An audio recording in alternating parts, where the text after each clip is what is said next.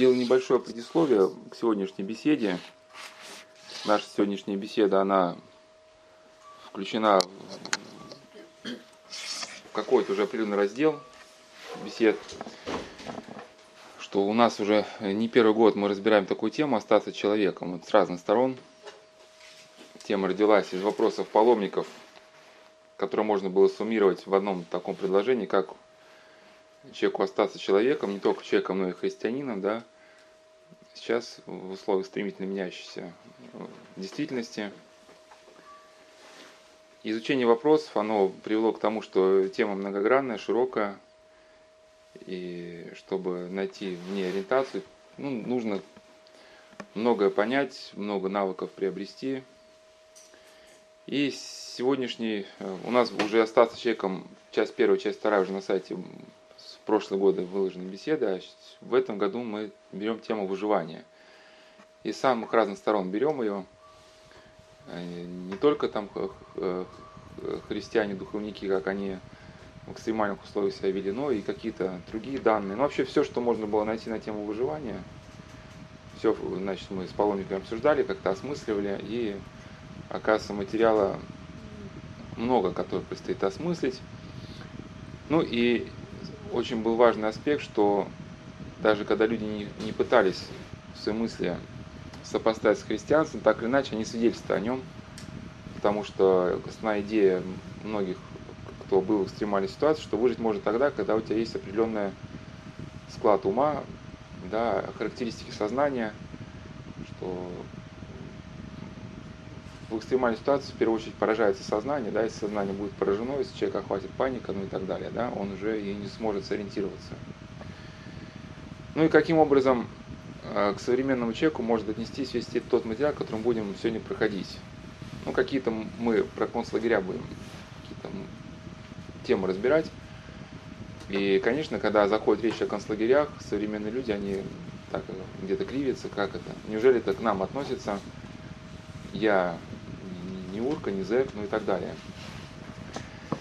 Вот, ну, многие, э, те, кто попал э, в концлагеря той эпохи, о которой будем сегодня говорить, они не были ни урками, ни зэками, да, это были простые граждане, христиане, многие из них, да, которые просто попали в волну репрессий и были лишены всего, социального статуса, э, имущества, ну и так далее, и так далее. И как-то им необходимо было адаптироваться вот к этим стремительно меняющимся ситуациям. Как сказал один нехристианский автор, но тем не менее изучавший вот модель уничтожения человека, Бруно Бетельхем, он говорит, что если человек уходил в концлагерь с ощущением самого главного в душе, то он мог выжить. Да, ему было за что цепляться. Если у человека, соответственно, этого главного никогда и не было, а была только сон, работа, деньги и прочее, тут его всего лишили, то, соответственно, его эта обстановка страшно деформировала. Ну и несколько мыслей, чтобы это было понятно, чтобы было понятно, что сейчас то, что будет говориться, ну, относится и к нам.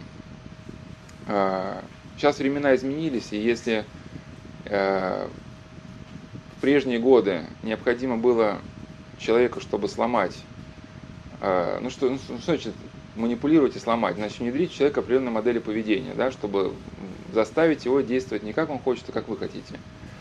Его надо было помещать в закрытую, закрытую группу, подвергать воздействиям, ну, которые включали в себя унижение личности, голод, а, бессмысленную работу, ну и так далее, и так далее. И в закрытой группе человек, его психика деформировалась. То есть сейчас в закрытую группу помещать человека не нужно. Да? А, можно все делать в группах открытых. То есть открытая группа это что? Человек ходит на работу, забирает ребенка из детского садика. Ему кажется, что он полностью свободен, на самом деле он давно уже ну, не свободен. Да? Современная модель рабства называется диктатура без слез. То есть она предполагает, что человек, живущий в диктатуре без слез, что он доволен своим положением, даже не подозревает о том, что что-то в его жизни происходит не так.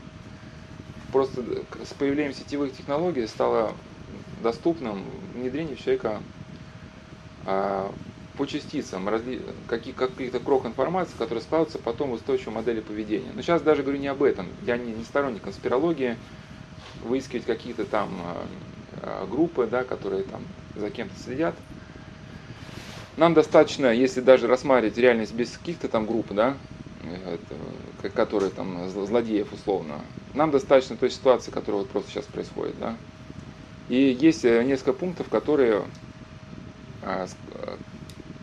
ну, которые являются такими основными точками как для психологии заключенного, так и для психологии современного человека. Чтобы современные люди тоже поняли, что в каком-то смысле и у них есть не очень нехорошие процессы. Первый, самый важный пункт, я часто три эти пункта повторяю, сейчас еще раз повторю, чтобы беседа была понятна. Это сужение сознания. Человек, попавший в условия непрекращающейся стрессовой ситуации, голода, а, физической боли, он испытывает сужение сознания. То есть его вопросы, то есть все, что его занимает с мозга, это вопросы, где взять еду, как снизить уровень боли, ну и так далее. Если мы честно посмотрим современную реальность, да, вот в этом же ключе живет большинство людей. Как дотянуть до конца зарплаты, как там прокрутиться, купить это, купить то. Вот, в принципе, да, вот бесконечный поток вот этих вопросов, это психология узника, да. Второй пункт – это отпадение высших сторон от человеческой личности. То есть личность, можно условно сказать, тогда личность, когда есть вот высший этаж. Да, кто я, к чему я призван, а, тогда можно говорить уже о том, что появляется у человека вот действительно вот э, личностный. Хотя, конечно, каждый человек личность, да, но не, не все как бы живут как личности. Каждый человек образ, но не все стали подобием, да.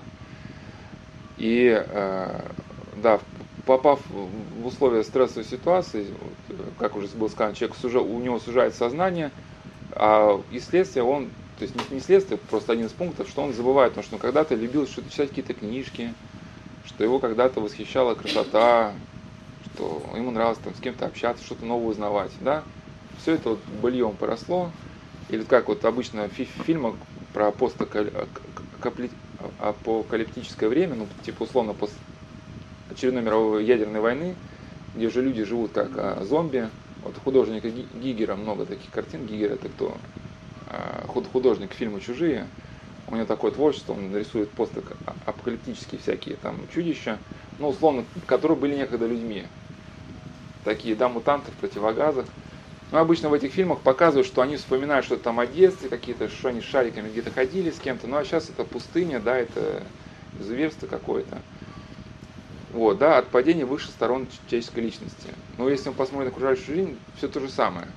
Но только у нас просто замаскировано тем, что у нас сейчас люди не обсуждают, где взять кусок хлеба. Сейчас обсуждают, где взять там очередную марку телефона, да. Но а по сути, что вот, вы знаете, я прочитал такую книгу, там рассказ о том-то, о том-то. Сейчас такие разговоры не очень популярны. Хотя на самом деле, тот, кто умеет такие разговоры вести, он попадает в центр популярности, потому что всем сейчас этого очень не хватает. Но все разучились об этом говорить. Да, и третий пункт, наверное, самый важный и где-то самый страшный, что когда у человека угасает способность принимать э, личные решения, мозг его, что значит личные решения? У вас есть идеалы, у вас есть э, ценности, у вас есть совесть, вы, попадая в стремительно меняющую ситуацию, вы стараетесь принять такое решение, которое бы обеспечило вам ну, сохранность того, что вы полагаете святым и ценным, да? Ну, внутренние какие-то моменты. И вот тогда можно назвать решение личностным, а не так, что вы увидели рекламу машины, там, пошли кого-то убили, купили эту машину, да, в общем. То, что вы решили ее купить, это уже не было, это было продиктовано внешне, ну, импульсом каким-то, да. И вот человек, у которого угасает высшая сторона личности, его мозг открывается, то есть мозг перестает развиваться, а если мозг как-то и что-то функционирует, то в, рамках заданного алгоритма. То есть понятно, что поиск еды, сегодня вы ищете консервы, завтра ищете зерно, но алгоритм как бы не, меняется. Да? Базовый алгоритм все равно остается то же самое. Меняется только упаковки того, что вы ищете. И, соответственно, когда высшие стороны попадают, мозг перестает развиваться, а когда он перестает развиваться, он входит в состояние некой стагнации, и в лагерях таких людей называли мусульманами. То есть заключенные, у которых остановилось развитие их э, деятельности. Ну, как, как э, некоторые считают, что термин мусульманы, ну это не мы изобрели, да, я не говорю, чтобы кого-то там оскорбить из современных там мусульман, просто изобрели в 20 веке этот термин заключенный, да. Э, этот термин характеризовал тех заключенных, которые сфокусировались только на вопросах еды, и они никак уже не могли адаптироваться к реальности. То есть, э, чтобы выжить в реальности, нужно было принять какие-то решения, как-то думать, они уже думать были не способны.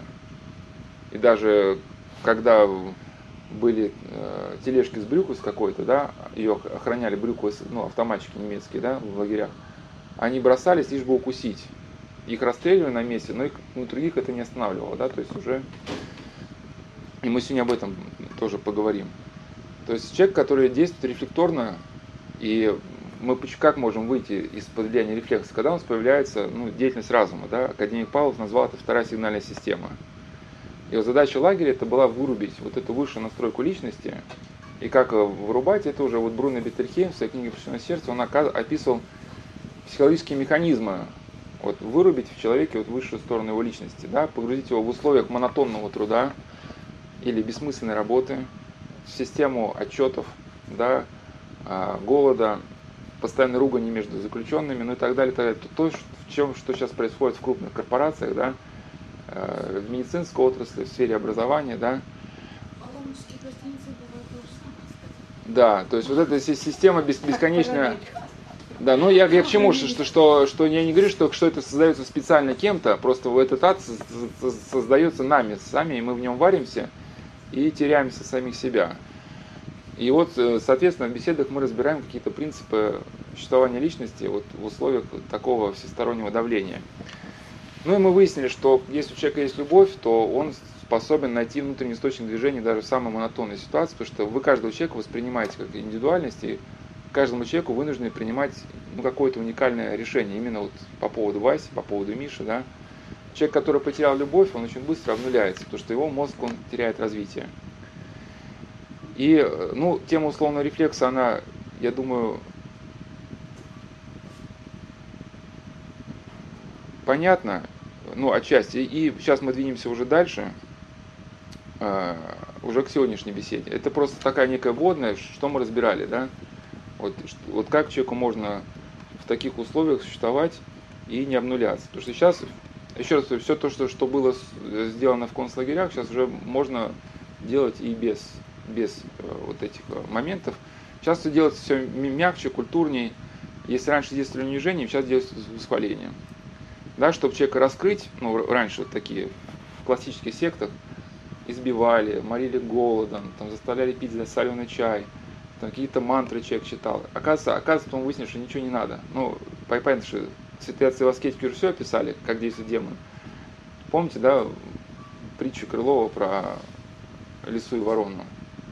Не надо было забираться на дерево, лупить эту ворону по почкам резиновой дубинкой, да, чтобы она выпустила кусок сыра. Надо просто сказать, что спой там, голубушка. Да, ты же такая классная, да? Ты же такой молодец. Ну и сейчас вот современный подросток, 16 лет, ты, ты типа, все, что было до тебя, культура родителей, это все, все ничто. А ты самый, значит, молодец.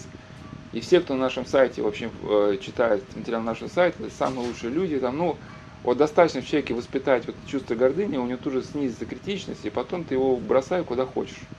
На дурака не нужен острый нож, его немного подпоешь и делай с ним что хочешь. Да, то есть одна гордыня, она уже обеспечивает и эту регрессию. То есть, если у человека нет любви, мозг тупеет. У нас цикл бесед искра жизни более подробно разбирал. Ну, сейчас двинемся дальше. Вот непосредственно последние беседы, а вот, э, это у нас, это мы летом разбирали, а вот э, сегмент, в котором вы сейчас присутствуете, это мы разбирали уже такую подтему «Искра жизни». Я просто вкратце скажу, а, а, вот в чем была основная идея вот этого подраздела, что начали мы с разбора, ну, «Искра жизни» это было подсказано Эрик Мария Ремарк, роман, да, который называется «Искра жизни», сегодня мы о нем поговорим.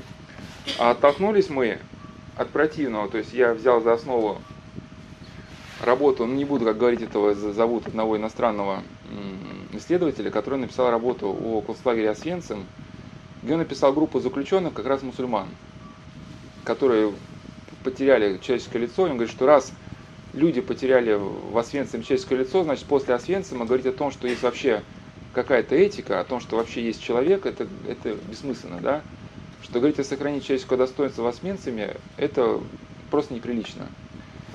И хотя этот очень известный автор, такой очень модный сейчас, но мы разбирали, что автор что-то проглядел в этой жизни. Куда-то не туда смотрел, потому что и в Освенциме были люди, которые человеческое лицо сохранили, да?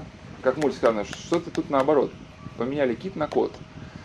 И мы в последней беседе разбирали, что человеческое лицо возможность сохранить в экстремальной ситуации. То есть автор утверждал, что помещенные в экстремальной ситуации люди обязаны, просто обязаны, ну, стать скотами, там, да, начать друга грызть, э, убивать, там, ради куска хлеба, мол, ничего вот этого ни, ни, ни какой-то чести, ни человеческого отношения не существует. А мы как бы говорим, что существует. Да? И я вот разбирал на прошлой беседе, на двух прошлых беседах книгу «Мученики Ленинградской блокады», которые были написаны очевидцами Ленинградской блокаде, как дети действительно проявляли такие трогательные случаи заботы друг о друге. И э, на прошлой беседе мы уже закончили, на прошлой беседе мы разбирали книгу тоже, она полностью о реальных событиях повествовала, «Бринг за колючей проволокой», о наших военнопленных, которые, правда, были в Бухенвальде, но тем не менее. И закончили мы на книге Вадима Байко, называется «После казни», автобиографическая книга. Я чуть-чуть э, сейчас расскажу, вот, продолжу э, прошлую беседу, и, э, и перейдем к разбору романа Ремарка «Искра жизни». Э, Вадим Байкон э, я о нем уже в предыдущих беседах рассказывал уже не раз, и, конечно, рассказать о нем можно, ну, не знаю, очень долго. Он под конец жизни э, пришел к вере, потому что он понял, что чтобы выжить, что выжить в, в тех ситуациях, в которых он был, это просто невозможно. Отличительная черта, которую я в беседах уже не раз отмечал, но для новых прибывших еще раз скажу, это вот гиб, гибкость ума. Это, и основная идея нашей беседы была в том, что если человек сохраняет любовь, у него есть возможность адаптироваться к ситуации. То есть человек, который любит, что, в, чем, в чем его характеристика? Что он, э, когда говорит с собеседником, он смотрится как бы, ну, словно в его лицо, да? Если собеседник чем-то смутился, мы тут же ну, должны поменять тему, если мы его любим как-то, да? Ну, не во всех случаях поменять тему, но отреагировать. Эгоист, он не смотрит на реакцию, он свое шпарит там, да? И, соответственно, когда человек, у которого любовь стала характеристикой его личности, он попадает в стремительно меняющуюся ситуацию, какую-то экстремальную, когда нужно принимать какое-то решение, у него гораздо более э, данных для анализа, чем у эгоиста, да? Что он может как бы что-то такое уловить в реальности, что недоступно эгоисту. Я просто приведу один э, эпизод про Вадима Байко, он совершенно был удивительный, хоть уже повторяюсь, но что поняли, э, сейчас, чтобы мы его мысли о выживании поняли правильно. Когда уже их везли на газацию под Рождество, то есть на уничтожение в газовой камере, э, когда их сбросили уже в эту яму, сейчас вот-вот бронированные двери закроются и пустят газ. И вдруг выключается весь свет. И он же думал, что это уже сейчас уже, ну там циклон, циклон Б, кажется, это назывался, кристаллы синильной кислоты. Сейчас уже выбросит туда, и все начнут э, умирать. оказалось, что американские бомбардировщики летели на территории, и чтобы э, себя как-то не выдать, да, тут же выключили по всему лагерю свет.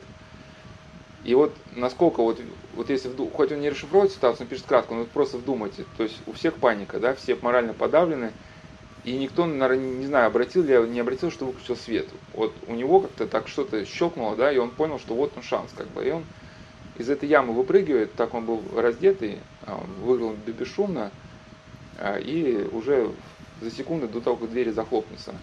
Но тоже еще не спасся, он попадает на залитую светом площадь, перед которой стоит пулеметная вышка с часовым, который поет рождественскую песенку. И, и этот часовой как удивленно, ну по-немецки спрашивает, типа, а ты что тут вылез? Говорит, как что? Я послушал, как поют ангелы. Ну, то есть, вот так, о чем можно ждать в состоянии стресса? Что он сейчас начнет выкрикивать проклятие, да, там, долой фашизм. Ну, тот бы спокойно расстрелял бы этого Вадима и все. Он говорит, а что, немец говорит, а что если этот ангел сейчас выпустит из тебя эту маленькую очередь этого симпатичного пулеметика. Он говорит, ну тогда я там полечу в небо, про которое ты поешь. Ну, в общем, между ними какой-то диалог состоялся, и он нас спрашивает, а ты кто такой вообще такой? Он говорит, как кто? Людвиг вам Бетховен. Ну, немец удивился, говорит, ладно, Бетховен, топай в барак. И отпускает. И были у него ситуации совершенно, э, в которых выжить просто, ну, было немыслимо. Но, тем не менее, он выжил. И э, некоторые его мысли о вот этой искре, которая помогала ему э, не сломаться, вот что-то такое, да, в душе человека есть, мерцает, что можно уподобить словам Евангелия, и свет во тьме светит, и тьма его не объят. Я видел таких, которые окончательно опустились и ничем не брезгали, лишь бы выжить. Вот об, про эту группу написал вот этот, значит, зарубежный исследователь, да, но он не, совсем не написал про вторую группу. А, то есть первые, они представляли собой картину окончательного падения, физической, умственной и моральной деградации. Их почему-то называли мусульманами. Они жевали все, что можно было жевать, а чтобы раздобыть такую пищу, шли на любой, даже самый безрассудный поступок. Ну, кстати, очень мало чем отличается от наших дней. Наши дни что то же самое. Просто Бруно Беттерхейм, он добавляет, что человек еще, когда он начинал жить против совести, у него еще начиналась инфантилизация, то есть впадение в некое детское мышление, но в плохом смысле слова. То есть заключенные кусались, царапались, ябедничали друг на друга, и при этом не испытывали никакого раскаяния. Вот когда эту фразу прочитал, как бы, да, очень мне напомнил почему-то современность. Когда там в офисах щипаются, ругаются, подставляют друг друга, да, но при этом все считают себя неплохими людьми. Мусульманин вслепую бросался к телеге с брюквой, которую охраняли автоматчики. Если ему удалось схватить брюку, он даже не пытался убежать, а падал на землю и жадно грыз свою добычу, забыв обо всем на свете. Его тут же расстреливали, но это не останавливало остальных мусульман. Как сумасшедшие лезли на автоматчиках, видя перед собой только брюку, которую можно съесть. А вы на современную жизнь, на свою транслируете, да? Сейчас много людей, они берут взятки. Но неужели не знают, чем все закончится? То есть, когда их приезжают арестовывать, они плачут, как маленькие дети, не знаю, как это могло так произойти. Но если ты вот встал на этот путь, ты должен предполагать, что он там год, два, три, что придет к какому-то результату. Многие начинают есть эти деньги. А? Есть эти деньги, ну, которые взят жевать. А, ну я не... Я просто, я просто, я просто читал, как Сергея Берия на арест. Вот когда Берия сам э, по его приказу убивал людей, когда его арестовали, он, как одна из исследовательниц, писал, он как маленький ребенок, он не понимал, что происходит. Он писал искренние письма там в Политбюро, но я же ничего не сделал плохого против своей страны, да, как будто он не понимал, что он просто попал в ту же самую машину, которую сам и создал. Его помощники, которые участвовали в пытках, когда они попали в здание суда, они искренне не понимали, что происходит. Что да, вот они настолько как бы, ну, э, привыкли уже к тому, что они вершители судеб, что когда судебный процесс начался против них, для них это было ну, вообще как бы э, совершенно непонятно. Вот что такое людей уже отключилось, да, современные наркоманы, вот как эти мусульманы, они же знают, чем все закончится, что синтетические наркотики буквально, это раньше люди по 10 лет жили, да, синтетические наркотики это год, два, сколько-то там, а бывает после первого раза уже, да, человек становится инвалидом. Ну, они же все знают, но делают. То есть что-то в человеке ломается. После всего пережитого в гитлерских тюрьмах и лагерях, а, а если кто-то читает будет книгу, он не просто там сидел на нарах, да, там, и пел блатные песни, там жестоко пытали. Я успел убедиться, что обстоятельства обстоятельствами, а много зависит от самого тебя, от твоей способности сопротивляться обстоятельствам. Как ни старались гитлеровские изуверы, им не удалось идейно разоружить и морально разложить всех узников, довести их до животного состояния. Даже погибая от полного истощения, постоянных побоев и издевательств, большинство оставались настоящими людьми – не спасали свою жизненную подлость, не шли на компромисс собственной совести, совестью.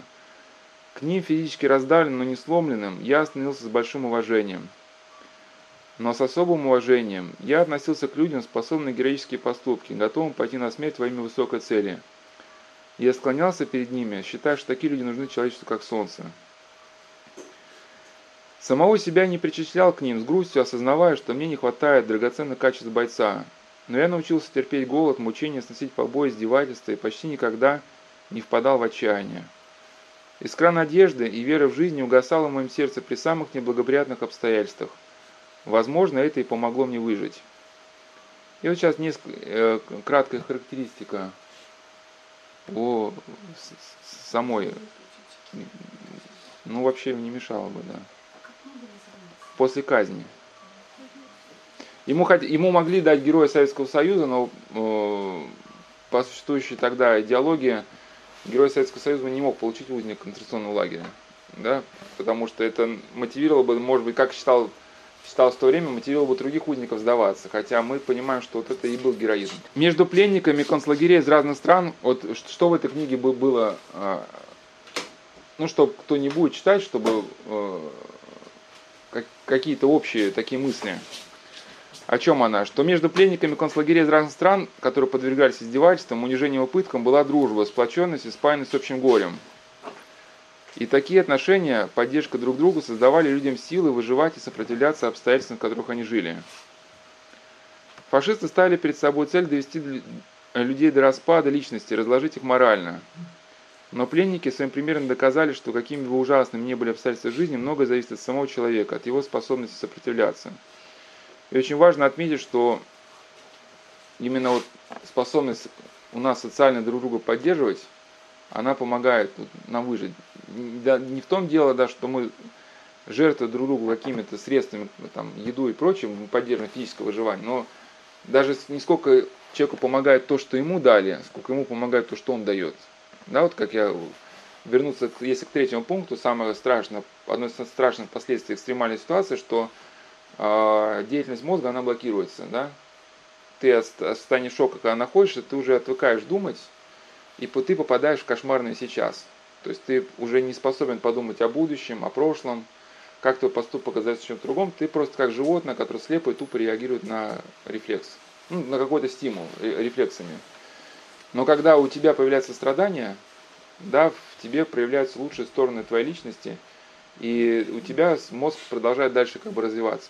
Что люди погибали в основном в экстремальной ситуации не потому, что, хотя и, и действительно и, и холод и голод, это все было страшно. Но самое, может, страшное, это когда вы попадаете в унижающую вас обстановку, начинаете это крутить, думать об этом. И вроде бы вы возвращаетесь в камеру, ну или в свою квартиру, да, московскую, петербургскую какую, и вроде бы вот, ваша семья, там, почитайте книгу, там, поговорите с близким, поддержите, о чем мы говорим? Вот, сегодня все такие гады, такие росяки, я тут бедный несчастный, на меня там вылили ведро помой, и, и, и все начинают друг другу вот это все лить, лить, лить.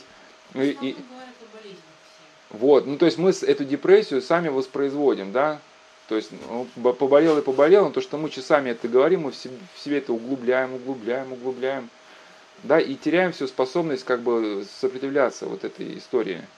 Но одно то, что мы способны в своем личном горе обратить внимание другого человека, дает нам возможность как-то сопротивляться.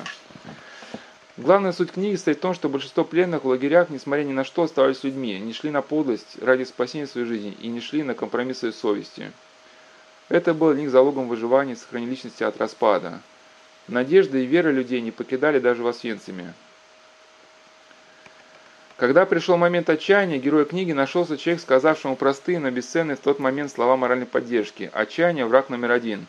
Будешь киснуть – погибнешь, слезами горя не поможешь, нужно бороться. Вот к вопросу да, о болезнях. Даже вот моя сестра рассказала, что приходишь в, боле... ну, в больницу, она старается стать куда-то в сторонку, потому что люди настолько отчаянно другим приводят свои болезни, что если ты сядешь где-то рядом, тебя начинает вовлекать. Даже когда в сторонку отходишь, не, не, ну, просто стоишь, чтобы не вовлекаться. Начинается там уже уровень полемики увеличиваться, кто-то к тебе обращается, ну девушка, ну скажите ведь правду, да? И тебя, то есть даже отошел, тебя стремятся в эту как бы, ну, круговерть вовлечь. Нужно жить не для себя, а для людей, тогда же твоя жизнь будет настоящей. Герой книги дожил до старости, стар верующим человеком. Он подвел суть своей истории к одной фразе «Только через страдания приходит к истинной вере». Вадим Байко пишет о том, что помогало людям не сломаться. Меня поразила дружба и сплоченность узников. Поляк оказывал помощь больному русскому, чех ухаживал за искалеченным напротив французом, перевязывал раны самодельными бинтами собственной рубахи. А советский военнопленный вел задушевный разговор с немцем-антифашистом.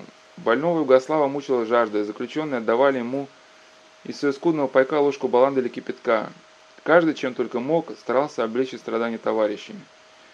Я никогда не забуду этой волнующей взаимовыручки растоптанных, но не сломленных, сильных духом людей. Разноязычный, разноликий коллектив был спаян общим горем, общим взглядом, общей судьбой. Что бы я здесь хотел подчеркнуть? что на тот момент написания книги, хотя он, у нас были разные там идеологии, Советский Союз, там э, Фатерленд в Германии, там еще что-то, но все-таки общечеловеческие ценности, они еще были не растрачены. Что давало возможность людям как-то во что-то что-то объединиться. Вот сетевые технологии уже 21 века, они нацелены на создание условий, наоборот, которые бы людей разобщали. То есть в медийном пространстве начинают э, вбрасывать такие сети какие-то, которые людей Э, делать не способны найти общий язык. То есть вы, типа вам внушается, вы вот такого супер крутого статуса, вы топ-менеджеры, вы не должны общаться там с менеджерами там среднего звена, потому что они, ну, например, бедные, и вы испортите себе репутацию, да. Менеджеры среднего звена, они считают, что вот они должны вот... И вот эта вот разобщенность, да, она вот людей, людей растаскивает. И это если сравнить с концлагерем, да, вот как раз за этим же следили хорошо. Если кто-то начал объединяться в какие-то устойчивые сообщества, значит, тут же их э, пытались э, разбить, разделить. На этой книге вот, э, и на прочих других вот видны справедливость слов Евангелия и Священное Писание, ну, апостольских посланий. Да? Помним, что Господь говорил о последних временах, что по причине беззакония во многих владеет любовь. Апостол Павел говорит, что люди в последние времена, те, кто не примут любви истины, за сие пошлет им Бог действие заблуждения, так что они будут верить лжи. То есть, применительно к нашим беседам, если человек теряет любовь, ужесточается, замыкается, махает на все рукой, то мозг его перестает развиваться. Если мозг перестает развиваться, в сложной ситуации вы не сможете сориентироваться, не сможете как-то принять правильное решение. Будете вынуждены схватиться за ту трактовку, которую вам будет подсовывать, да? Ну или, или начнете свою стратегию выживания основывать на собственных инстинктах. Я понятно все, нет? Да, соответственно, вы подвергнетесь духу заблуждения о, о романе Эрих Марии Ремарк «Искра жизни» поговорим сейчас. Она где- где-то сопоставляется с книгой вот и Вадима Байко, и с книгой вот этого Свиридова «Рим за колючей проволокой», и со многими другими. Мы разбираем еще Ефросинью Кирсановскую, ее мемуары. Ну, тема одна, да, что позволяет, помогает человеку подняться вот на этой ситуации.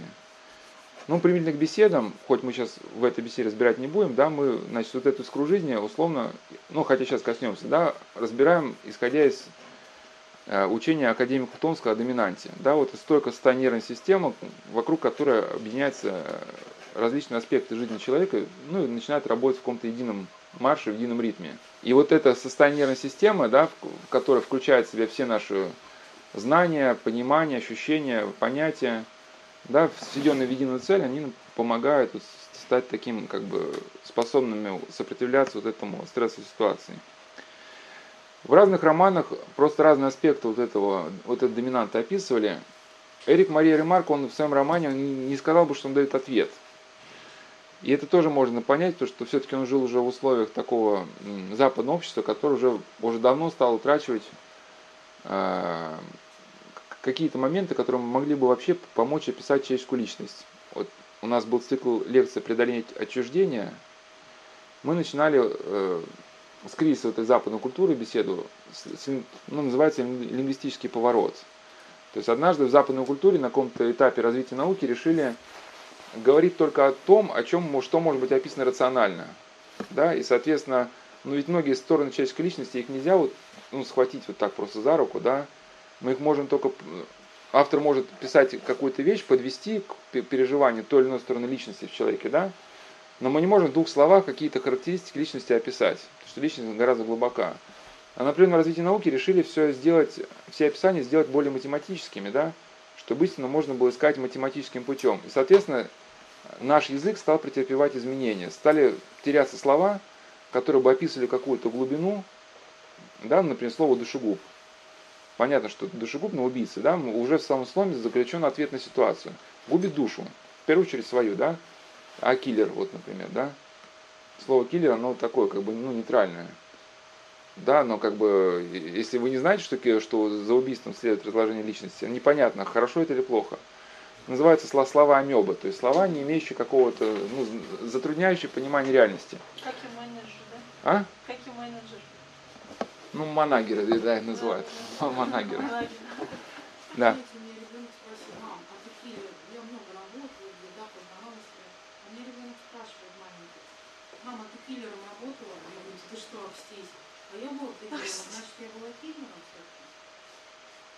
Ну, отчасти да, отчасти, отчасти, но сейчас речь не об этом. А, а, речь я к, к чему, что, что во, многих, э, во многих произведениях, это мы сейчас подходим к чему, что во многих произведениях проблема описывается, но ответа на проблему не дается. Вот в частности, вот Эрик Мария Ремарк, он ставит этот вопрос, что позволило бы человеку выжить. Но ему чего-то не хватает. Не хватает для того, чтобы дать ответ. Хотя роман очень интересный, и как нам, крестьянам, какие-то моменты очень важно тут сейчас мы акцент внимания ну, сделать. Потому что утрата целостного мировоззрения не дает человеку возможность для, для того, чтобы понять, что, что вредно, что полезно. Я просто маленький пример приведу. Один э, психиатр, когда писал книгу об ЛСД, он прошел по московским клиникам всех профессоров, ну не всех, но многих. сказал, вот что мы скажем нашим пациентам, почему употреблять ЛСД это плохо? И никто не смог ответить. Ну, то, что ЛСД растительное, там, может быть, да. То есть, э, если рассматривать только исключительно с медицинской концепцией, да, вот повреждения такие большие. И мы можем понять, чем ЛСД плохо, только когда мы понимаем, что человек является личностью, который по прошествии земной жизни должен будет войти в вечность, если его здесь сознание распадается, да, значит, ну, диссоциация со сознания, соответственно, в вечность он входит уже ну, искалеченным, да, ему, соответственно, со своей вот этой, э, ну, многие наркоманы себя ощущают, как будто ты свою личность несешь, ну, как, как уродливый какой-то мешок, да, ну, просто тащишь себя по жизни, тебе тошно от самого себя. И в этом ты будешь жить вечность. Но если у какого-то профессора нет понимания человека как личности, глубоко многогранной, тогда он не может понять, в чем, чем ЛСД плохо, да? Что ну, только когда понять, что многогранность личности, тогда ЛСД разрушает эту многогранность, да? Человек становится примитивным, ну, вред на лицо. Ну, и это я сейчас просто все про Эрик Мария Ремарк. Мысли хорошие, но от, ответы нет. Но мы все равно, этот роман сейчас будем изучать, что какие-то все равно хотя бы... А?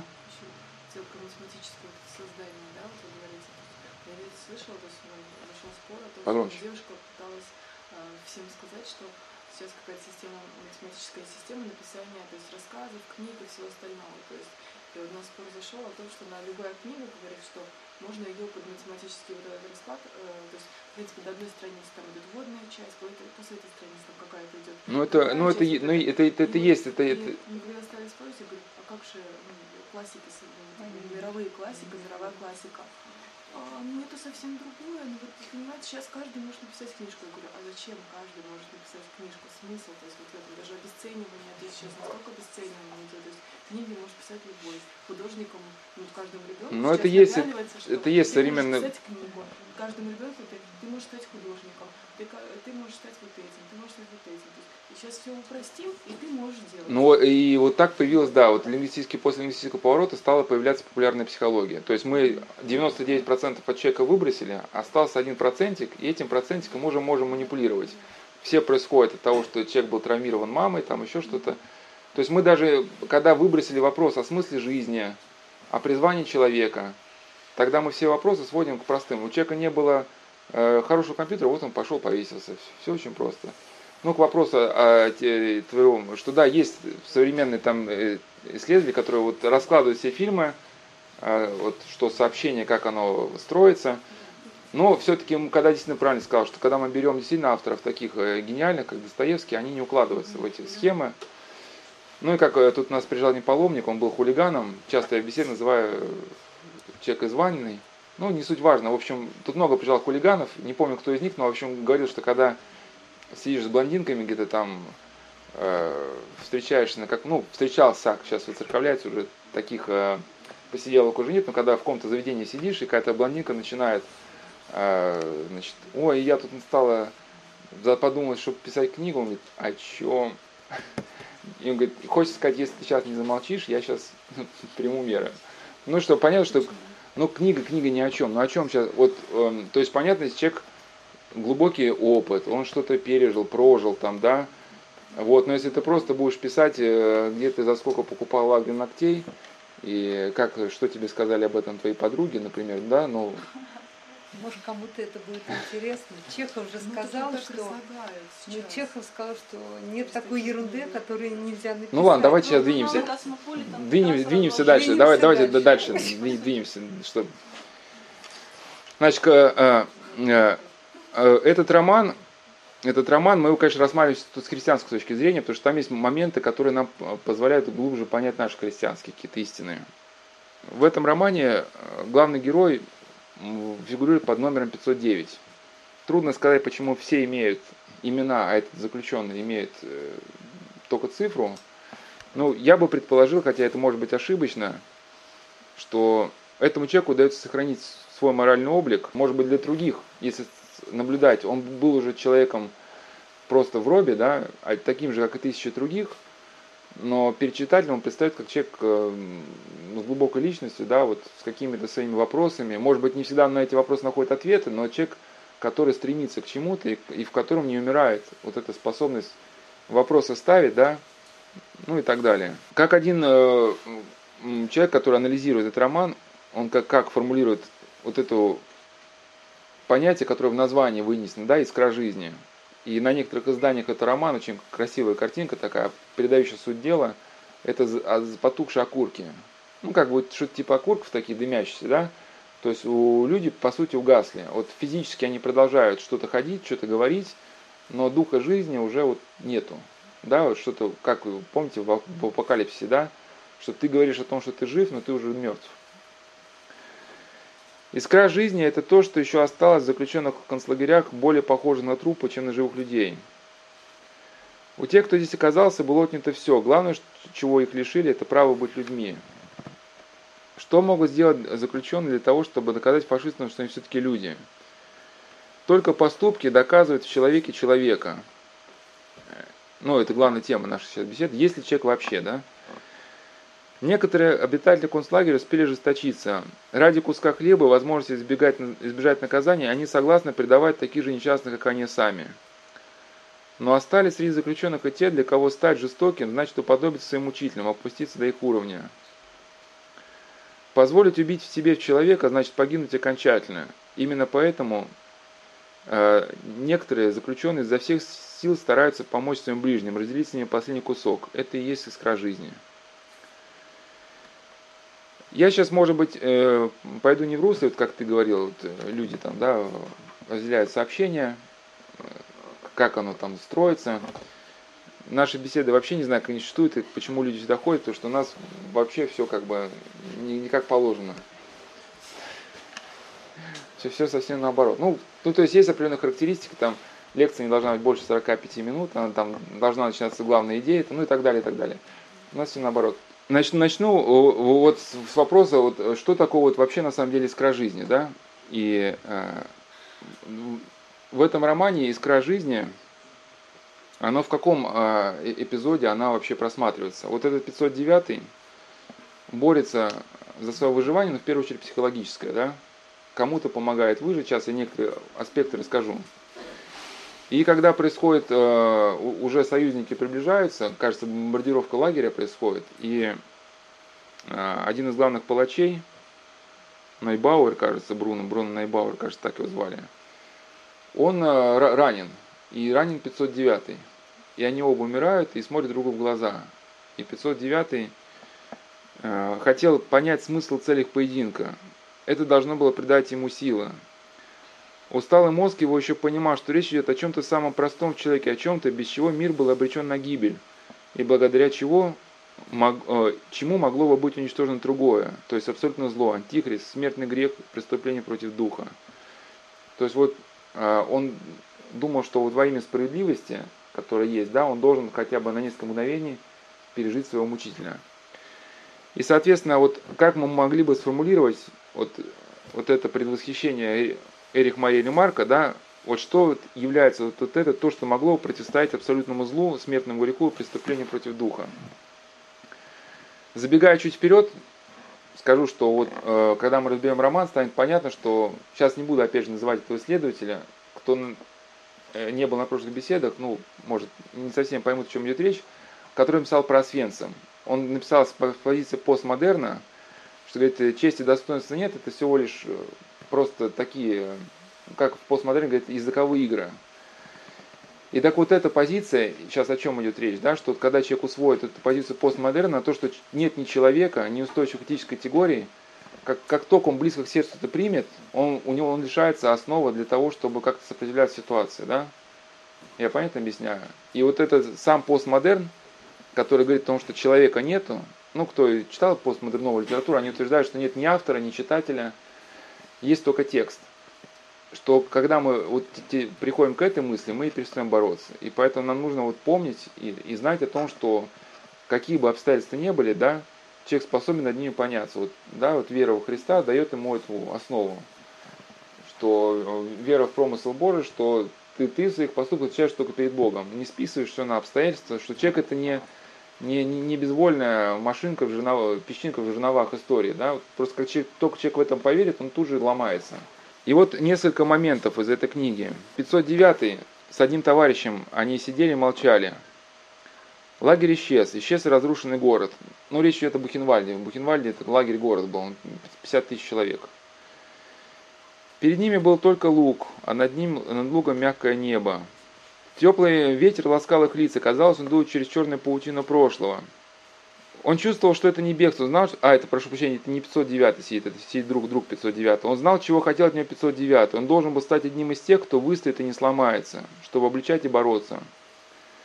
Но он чувствовал, что бремя ответственности, которое возложил на него мертвый, раздавит его, если он не сумеет сохранить это ясное, могучее чувство жизни. То есть благодаря 509 этот человек в каком смысле выжил, да, и вот чувствовал себя ответственным жить дальше. И если вот так изначально сказать, к чему мы придем, чтобы сразу сказать, вот, сказать ответ в рамках нашей беседы, что такое искра жизни. Ясное, могучее чувство жизни. Искра жизни – это стремление, несмотря ни на что, найти доминирующий смысл или смысловую доминанту, которая бы поддерживала человека на жизненном пути и определяла бы его возрастание по вертикали, укрепляла духа, наполняла любовью ближним и дальним. Сейчас расшифрую. Что такое доминант с точки зрения академика Ухтомского? Доминант – это стойкий очаг коры головного мозга. Сейчас просто вкратце расскажу. Значит, э, с точки зрения этого учен, э, э, учения можно объяснить, ну, как бы глубже понять святотеческие какие-то мысли и понять, как боец э, ведет бой, как э, работник работает.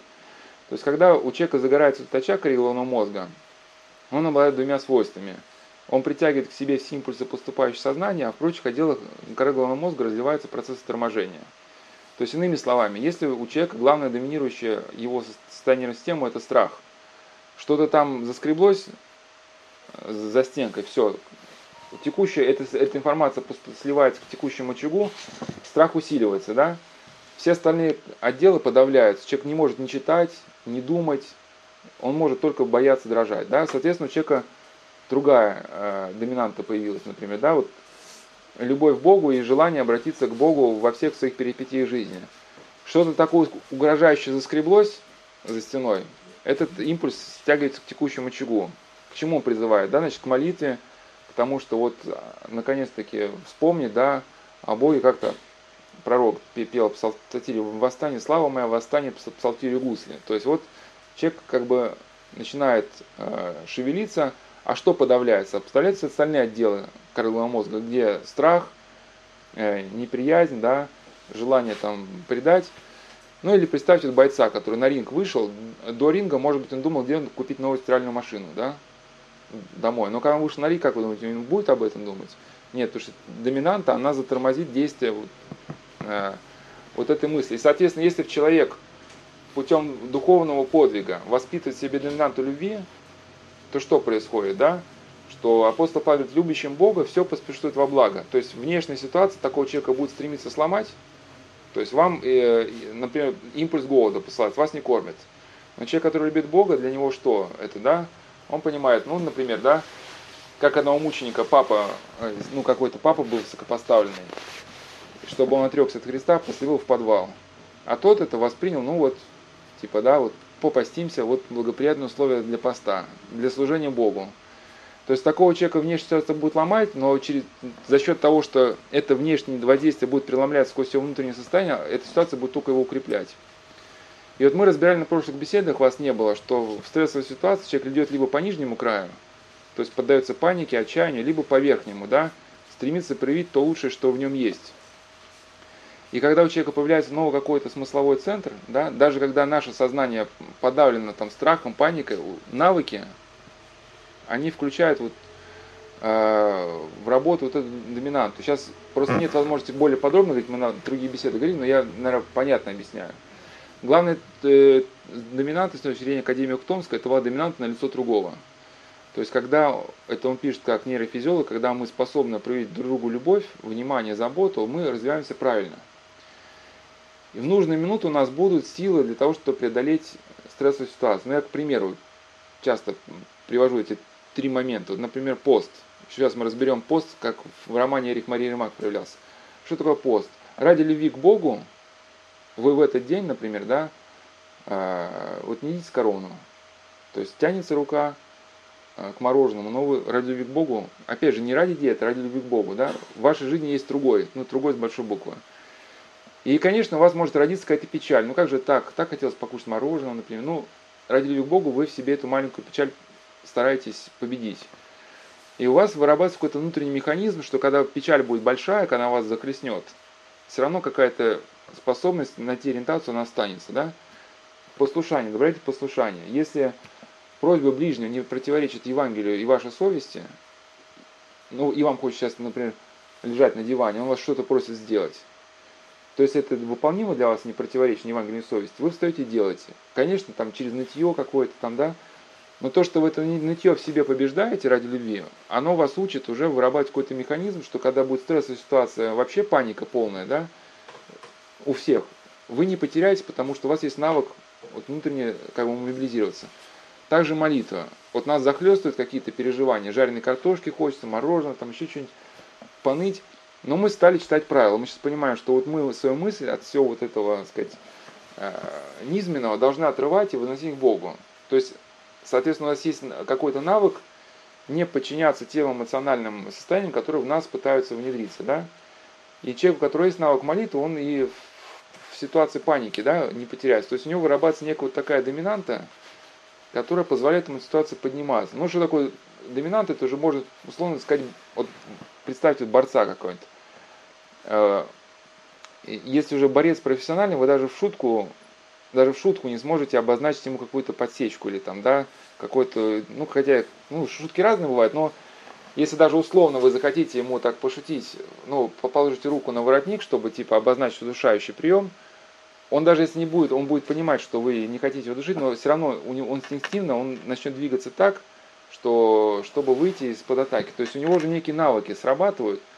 Любое прикосновение вот такого плана к нему, да, у него включаются какие-то механизмы. И вот у нас, как у крестьян, должны быть вот такие же механизмы. То есть, да, вот зло проникает внутрь, тут же какой механизм, да, вот тут, тут же попытаться не думать об этом зле, начать ну, молиться внутренне, да, как святая говорит, что зло побеждается в самый первый момент и не своей силой, а силой Божией. То есть, если не мы сами боремся, а призываем Бога в молитву, Он за нас побеждает. Но вот этот навык, когда ситуация нас хочет привести к панике, не, не, не начать думать о панике, а начать думать о том, что нас к высшему краю да, приводит. И когда вот, то есть, наше единичное вот стремление вот все это реализовать, оно потом складывается в что? В навык. И у нас появляется эта стойкая доминанта, да, такая доминанта, грубое православие, да. И получается, если человек этого достигает, то внешняя ситуация, которая наоборот направлена на разложение человека, она будет только его делать все сильнее и сильнее. Да? Я понятно объяснил? Мы тренируем как бы это ну, ну да, вот и получается, что, что, что если мы, если мы добросовестно читаем свое правило, если мы э, постимся, если мы относимся к, к любовью с ближним, вот так а как бы незаметно для нас формируются необходимые навыки, которые помогут нам в критической ситуации э, не растеряться. Выжившие люди, вот если изучать их вообще опыт, у них э, два качества. Это способность увидеть положительное в ситуации. Но опять же, почему? Потому что когда у нас есть доминанта, академик Томский говорил, что на реальность мы смотрим сквозь призму своего внутреннего состояния человека вот оптимистического такого склада, в котором, да, вот улюбит людей, он в самой неблагодарной ситуации увидит, ну, что-то, что даст ему возможность вернуть к благодушию. Я даже на, на позапрошлой беседе рассказал про Риточку Поленкову, девочку, из, э, которая жила в Ленинградской блокаде, которая своим неистощимым оптимизмом и горе победила, что у нее погиб отец, но она еще людей, истощенных людей, которые умирали от голода, она их растормашивала, ну, возвращала как-то к жизни. И э, она радовалась всему, потому что закончился артобстрел, там лучику солнца, то есть в ее присутствии война отступала, потому что многие, может, фиксировались, да, вот на этой войне, на этих ужасах, что кругом все плохо, там, да, ну или как у нас сейчас, там это дорого, то дорого, там, пятое, десятое, что же это такое. А есть люди, которые, наоборот, стараются найти что, что-то, вот то, что могло бы человеку дать силы идти дальше. И второе качество – это доминантное лицо другого. На лицо другого, да. Мусульмане. Вот идея мусульман вот в этом э, в лагере, которая была, она же, если вдуматься, она же присутствует в нашей жизни. То есть я говорю, что о тех заключенных, которые утратили, да, уже способность как-то думать. Вот многие люди мы разбирали да, на наших беседах, вот они действуют рационально. Работа, эффективность или красота, красота, эффективность, совершенство. Да? Ну, это что значит, что вот система менеджмент технологии, она о чем говорит? Ну, есть, конечно, более-менее продвинутая система менеджмент технологии, но вот примитивный такой тайм-менеджмент о чем говорит? Что у вас есть, типа, пронумеруйте все свои дела. Дела, э, которые вас ведут к успеху, это дела категории А. Э, дела, которые вас к успеху не ведут, но приятны, это там категория Б. А дела, которые вас не ведут к успеху и не очень приятны, это категория С. Ну, например, категория ТБ это кофе с коллегами и так далее, и так далее. Ну, идея примитивная, очень простая, да, что чтобы достичь успеха, ну, напишите все, что вы делаете ежедневно, рассортируйте по каталогам, а потом просто все карточки Б и С выбросьте, да. Оставьте только чтение книг по бизнесу, разговоры по бизнесу. Но в итоге это в этом и будет катастрофа. Потому что, может быть, в это кофе с коллегой, ну, понятно, не надо пить это по три часа растягивать, да, вот это там перемывание костей, осуждение. Но бывает ведь наоборот, что с единодушным человеком, если вы попили кофе, например, да, вы как-то, ну, пришли в себя как-то, да, он что-то ценное подсказал, или просто с книжкой посидели, да, она не ведет, казалось бы, напрямую к успеху, но опосредованно ведет. Потому что ваш мозг обновится, вы лучше решите ту задачу, которую вы сейчас в данный момент решаете. Но я к чему, что вот этот прагматизм, он претендует на то, чтобы человека привести э, к правильным вещам, но на самом деле человек, включившись в эту гонку прагматическую, он себя теряет. Мол, важно рационализм, работа, эффективность, остальное не важно, так, мол, не приносит дохода, да? Так это и есть психология узника. И преподносится как правильно, но если мы вот хотя бы этот роман рассматриваем, да, сравнивать с категорией узника, которого ничего кроме еды не интересовало. Когда у людей угасала деятельность мозга, угасала способность принимать самостоятельные решения, гасли глаза, появлялась шаркающая походка, но потом наступала смерть. Чтобы люди из этой ситуации выйти каким-то образом, они пытались хоть как-то свою деятельность мозга стимулировать. Да? Доклады писали друг другу, писали стихи, даже если не было карандаша. Необходимо было делать что-то, что выбивалось за рамки того регламента, который вам навесит администрация. Да, кто-то говорил даже, что не можешь ничего сделать по своей воле, но зубы хотя бы чисть не в то время, в которое тебе администрация там навязывает. Да? Хоть что-то сделай, то, что исходит лично от тебя. Вот не зря некоторые опытные книги говорят, что вот возьми книгу, хотя бы во время отпуска почитай, книгу, вот, которая бы отвечала твоей внутренней потребности. Вот что-то, что хочется вот твоей душе, да? Вот чтобы почувствовать, что хочется, и почитай. Или вот Андрей Ткачев, он рассказывал, что в одном лагере он, кто-то наблюдал твою картину, что один музыкант после э, трудной смены рабочей э, объяснял заключенным теорию музыки. Интервалы. Казалось бы, абсурдная ситуация. Люди хотели получить краткий сон, хотя бы установить силу, да, такая теория музыки. А потом выяснилось, что те, кто слушали музыканта, они выжили. Те, кто э, шли побыстрее спать, они умерли. То есть люди даже слушая, может быть, они никогда не играли на музыкальных инструментах, но, но то, что они пытались вникнуть в что-то, что выводило их за рамки текущего регламента, да, оно давало им силы как-то вот начать думать, ставить вопросы. А если этот процесс человека начался, он и к вопросу о смысле жизни может да, подойти. То есть, казалось бы, вот эти моменты не отвечали людям напрямую на твой вопрос. Но если у тебя сохраняется гибкость ума, ты можешь на свою ситуацию посмотреть с одной стороны, с другой, как принять какое-то решение, да? То есть, можешь как-то вчувствовать ситуацию, как-то вот не с прогнозируемого пути в нее зайти, а с какого-то другого. В лагерях люди держались за музыку, за стихи, за кружки, за лекции, за любое проявление творчества. Все эти активности будили дух, будили волю, давали человеку вывести свой ум из депрессивного коридора, в который загоняла администрация. Если воля человека ломалась, ум попадал в коридор депрессивный, он начинал вращаться исключительно в вопросы текущего выживания, где дополнительные порции еды и так далее. Сломленная воля лишала человека способности к саморегуляции, ну то есть сдерживать себя разумно, да, в чем-то. А за ней ум утрачивал активность, открывалась возможность, если подытожить, да, возможность для формирования автоматизма по Павлову условного рефлекса. Обогатить свой условный рефлекс от человечеству может только слово, как продукт деятельности, разума, то есть второй сигнальной системы. Пока в человеке остается деятельность разума, сопряженная с волей, он способен сопротивляться тем приказам, которые ему пытаются навязать, вот как этой собаке. Да, лампочка загорелась, пошла сuna. Человек, который вот ум хоть как-то в каком-то ключе идет своем, он способен все-таки определиться к своим поступкам э, и ко внешней ситуации. Людям верующим было проще, они умели молиться. В их жизни присутствовало воздействие благодати, которое давало возможность посмотреть на лагерь с иной точки зрения. Да, они на память знали какие-то псалмы, которые могли вот про себя говорить. Ну что значит с иной точки зрения? У вас есть, вы чувствуете себя со Христом. Вас ситуация подталкивает, э, ну, вас погрузили в полностью монотонную ситуацию. Вашему мозгу зацепиться не за что. Ну, реально люди начинают тупеть. Но вы, например, и вы тоже испытываете ропот какой-то, да, он вас начнет сжигать. Но понимаете, что если вы так будете делать продолжаться, этот ропот, он порвет вашу связь со Христом. Да, и вы как ставите вопрос, угодно ли вот Богу, чтобы я сейчас роптал, например, да? И, соответственно, у вас начинаются появляться мысли, образ жизни, который не завязан на текущую обстановку, а связан с чем-то вот лично, э, глубоко с вашим э, личным ядром, да? И, соответственно, такой человек, он э, в каком-то, ну, своем ключе живет, и возможность условного рефлекса в себе сформировать он не дает.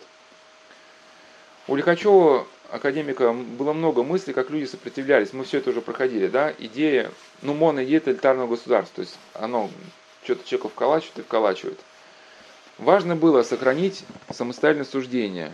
А самостоятельное суждение живет духом и волей. Если человек не пустит тоталитарную идеологию в свое сознание, то можно сказать, он победил ее. В этом ключе духовные авторы размышляли о мире как совокупность человеческих страстей. То есть мир действует над страстями, как вначале через наше сознание. Вначале наше сознание какой-то образ, да, например, обидчика нашего попадает, то мы об этом думаем, распаляемся гневом, потом хотим идти на, побить ему в лицо, ну или как-то обозвать его. Но вначале появляется образ сознания. Если мы начали молиться, как бы, да, не допустили бы развития этого вот мыслительного процесса, то и человека не бы не ударили. Да. Если человек победил страсти и пристрастия, не действует на ум, то он свободен. Да? Вот в одном монашеской повести повествуется э, значит, о каком-то то ли монахе, то ли авиа, который чуть ли не раздетый бегал в пустыне кричал «Я царь». Ему говорит, ты что, сошел с ума? Говорит, я побил страсти. Действительно, вот человек, который побил страсть, он царь. И он, э, потому что мы, мы по сути где-то где рабы, да? Идешь мимо магазина, хочется. Тут же, тут же там берешь кредиты, чтобы купить понравившуюся вещь. Да? То есть э, потом эту вещь купил, надо найти дома место, куда ее поставить. Потом, в общем, ты, ты обслуживаешь, покупаешь за него запчасти, ну и так далее, и так далее, и так далее. А потом понимаешь, что зачем она тебе вообще нужна, да? Просто купился на рекламу. А высший этаж личности, как уже, если подытожить, да, вот эта искра жизни должна включать в себя высший этаж личности. Вопросы, кто я, откуда иду, к чему я призван. Если на, на эти вопросы нет ответов, если они вообще не ставятся, если человек живет только в горизонтали, сон, еда, удовольствие, работа, то когда он оказывается в условиях, э, когда он лишается привычных горизонтальных моментов, он рискует податься соблазну, ну, скатиться на биологический образ жизни, стать заложником своих страстных желаний – да, то есть еда, сон. Вот типичный образ, кто читал братья Карамазов, вдумчиво, вот Дмитрий, э, Дмитрий Карамазов, да, вот этот офицер, который полностью является рабом своих желаний. Захотелось за бороду кого-то оттаскать, оттаскал, да, и главное, что такой человек глубоко несчастный. Влюбился в эту грушеньку, да, развратницу, и все, ничего не может с поделать.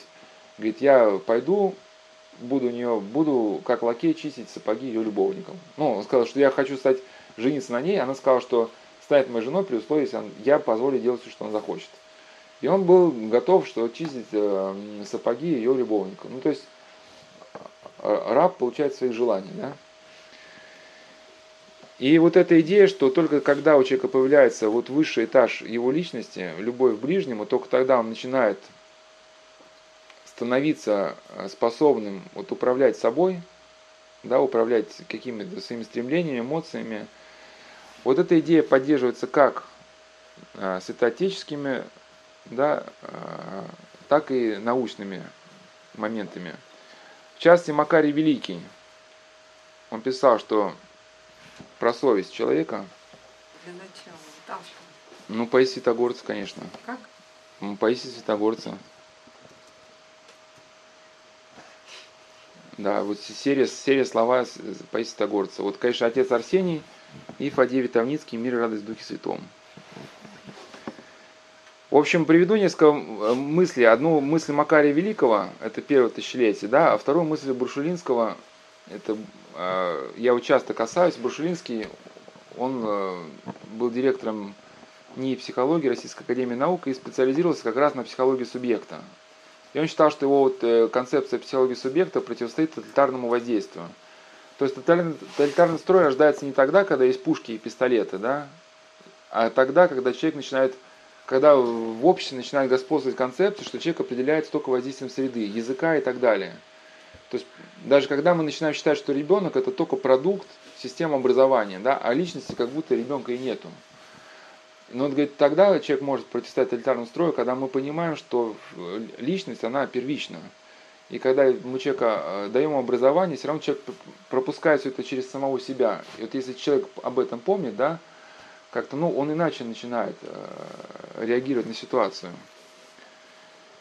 И вот э, Макарий Великий, он, описывает, толкует образ э, видения пророка Иезекииля, если вы помните, ну, если не помните, то напомню вкратце, что четыре животные носили колесницу, да, и вот эти четыре животные у нас вот обычно на святых воротах, да, они приурочены к евангелистам.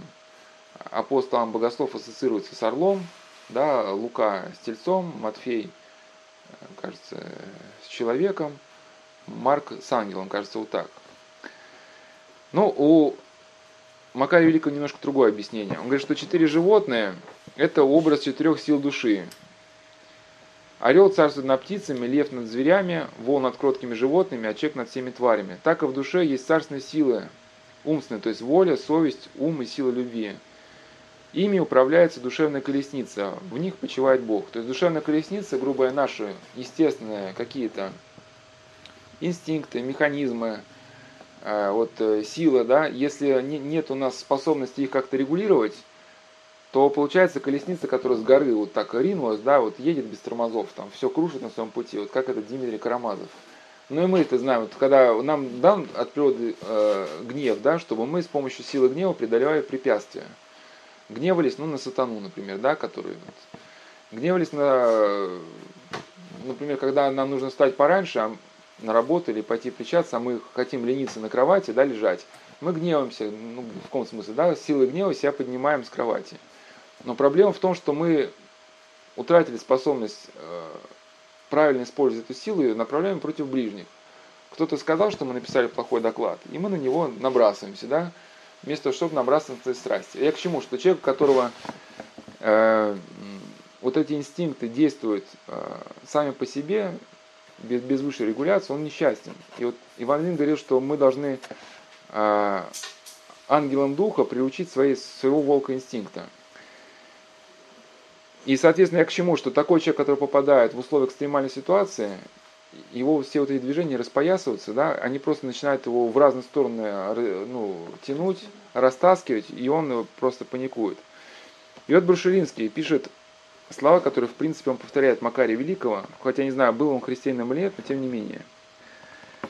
И он пишет, что есть некий высший уровень саморегуляции, и субъект с помощью своего мышления, совести и так далее раскрывает вначале отнюдь неочевидное значение а, ну там он пишет сложно, сенсорно-перцептивных данных. Ну, в общем, когда у человека есть совесть и какие-то высшие стороны его личности, то тогда он уже как-то по-иному реагирует на все эти данные, которые попадают в его поле восприятия. Да? Уже не слепо, не автоматически, а исходя из каких-то своих внутренних условий. И, соответственно, искра жизни – это воспитание какого-то такого мыслительного центра, ну, смыслового центра, да, которая связана с нашей системой переживаний, системой понятий, с нашими поступками, ну, условно, все сведено ну, в единую цель, да, например, сохранить связь со Христом, ну, во всех мыслимых и немыслимых ситуациях. Что если мы стремимся хотя бы к этому, уже автоматически отсюда происходит, да, любовь к ближнему, потому что память о Христе, если мы воистину помним о Христе, да, она призывает нас любить ближнего, да, делиться. То есть призывает нас даже автоматически ко всем тем родам деятельности, которые обеспечивают выживание человека. Мы в мемуарах разбирали, что если даже люди не христиане писали о тех системах выживания, которые были перспективные, все равно это сводилось где-то ну, к христианству. В части книги «Мученики Ленинградской блокады» автор писал, что мы инстинктивно старались выжить, поддерживать друг друга, да, а потом мы как бы увидели, что то, к чему мы стремились себя воспитать, что это очень, ну, что это как бы христианский образ жизни, да, и вот так пришли к христианству. А теперь хотел бы разобрать немножко другую точку зрения вот на вот эту искру жизни. Вот если это мы сейчас разобрали вот с помощью святоотеческих каких-то мыслей, хоть упомянул Брушелинского, но для нас была первичная фраза Макария Великого. Ну и Ухтомский, он был верующий ученый. Теперь, э, если разобрать, когда разбирал этот роман, опрашивал людей, там, профессоров каких-то, вот, как они поняли бы искру жизни. Я одним ответом тоже поделюсь и его разберусь.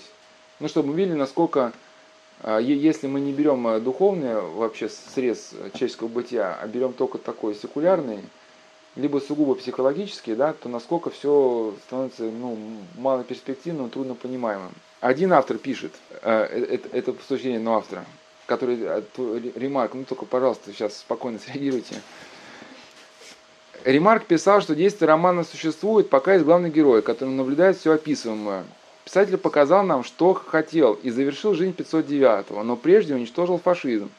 И сделал это символично. Звуковое зло, а фашизм это звуковая идея, нашедшая опору в фрустрациях анального вектора, может быть побеждено только противоположным. Не чем-то зрительным, например, сопереживанием, этого мало, и даже не обаятельным, это временно, а такой же звуковой идеей, только со знаком плюс. Ну, по всей видимости, речь идет о психоанализе, то есть не все все поняли, но я просто расшифрую, да, что кто-то, исходя из идеи психоанализа, расценит фашизм просто как не, некий звук, ну, такой неблагообразный, да, побить можно только звуком, ну, какой-то какой-то мантрой, но и фрустрация анального вектора. Сейчас я просто вкратце скажу хоть э, про анальный вектор, ну, хотя бы чтобы мы оттолкнулись от обратного. Ну, просто разберем, э, разберем вот эту идею Фрейда отчасти, чтобы хотя бы нам...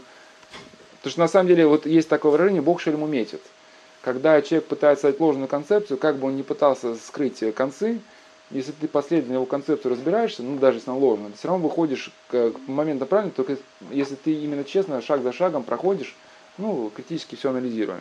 Вот эта идея а, а, анального вектора, который является, является, ну это сейчас просто то есть, точка зрения этого автора, да, которую, ну сейчас, прежде чем точку зрения автора приведу, вначале немножко вкратце про психоанализ. Вот Виктор Франкл в своих книгах, он очень тонко, ну как-то, не вступая в политику, но все-таки критикует психоанализ немножко. Вот он, например, описывает одного заключенного, который страдал после потери своей супруги, он потерял, а супруга погибла в концентрационном лагере. И он мучается, вот как это пережить. Ну, например, психоанализом было сказано, что он всю жизнь просто ненавидел супругу, ну, просто в этом не дал себе отчета, да, и его, соответственно, сейчас переживание это просто следствие неосознанной ненависти, да. Или он, например, описывал, что э, какой-то объемистый, чуть ли не на тысячу страниц, я не помню, сколько работы одного психоаналитика по поводу э, какой-то книги, кажется, Гёте, что вот и автор, психоаналитик выводит, что э, эту книгу э, писатель написал, э, ну, я же не буду эти сексуальные проблемы называть, мне как монаху не, не стоит эти слова принести, но, в общем, вследствие определенных таких очень узко фиксированных сексуальных проблем. И Виктор Фан говорит, ну, получается, что не было ни стремления, ни правде, ни красоте. Да? То есть просто человек был озабоченным и вот что-то написал такое, да. Ну, понятно, что не все в жизни вот, вот так просто. Потому что тогда надо было выяснить, что вы пришли на эту лекцию, потому что, ну, у вас там, не знаю, фрустрированы какие-то ваши собственные заморочки, да, и вы, и вы, вы не знаете, вот как, как, как, как ну, например, а, а я тогда, я тогда тоже у меня какие-то фрустрированные тоже какие-то моменты, и мне нужно обязательно, ну, например, самоутвердиться, как, ну, конечно, не без этого, не вещеславие, понятно, да, но, ну, соответственно, какой мотив для психоаналитика, что здесь Прокопий три раза в неделю проводит, ну, ну, ну, понятно, как бы я-то стараюсь, чтобы такая заветная цель, чтобы люди научились думать, как-то слушали, потом где-то паломник нашей беседы, как-то из этого строили свою там э, жизнь как-то, да, на правильных каких-то основах. И мы с вами вместе продумаем ситуацию. Но это вкратце про психоанализ. Все-таки это сейчас уже история психологии. Хотя, хоть многие идеи Фрейда были отвергнуты, но по сути много, мало что изменилось. Точно так же э, за базовые мотивы не основным человеком уже просто ну, не, не, не идея такого полового характера, но какие-то другие выдаются. Но сейчас здесь вот, что фашизм это фрустрация там, анального вектора. Эта идея, правда, в комичном виде была немножко показана у Пелевина, хотя не знаю, знал ли он о Фрейде или нет, но у Пелевина есть такой роман, называется «Поколение Пи», типично такой постмодерн. То есть мы говорили, как и человек, который писал про Освенцим, что там утрачено человеческого достоинства, это постмодерн. И концлагеря это в каком смысле тоже постмодерн. Чем постмодерн характеризуется? Это утрата разницы между добром и злом. И концлагерь, чтобы уничтожить человека, эсэсовцы помещали человека в такие условия, где добро и зло, они размывались. Вот есть такой термин «серая зона». То есть эсэсовцы старались человека поместить, чтобы человека уничтожить психологически, поместить его, чтобы он, э, если хочет помочь близкому совершить добро, что он обязательно должен был совершить зло. То есть тебе, грубо говоря, дадут возможность помочь медицинскими препаратами своей возлюбленной в концлагере, если ты пойдешь работать в зонтеркоманду. Ну, да, будешь там отправлять заключенным газовые камеры. То есть вот это размытость понятия, это характеристика как постмодерн, так и концлагеря. Но возвращаясь дальше, в программе Пи. Там главный герой, который потом вообще рехнулся, это, в общем, один а, какой-то был просто продавец, потом стал менеджером по рекламе или маркетингом ушел куда-то.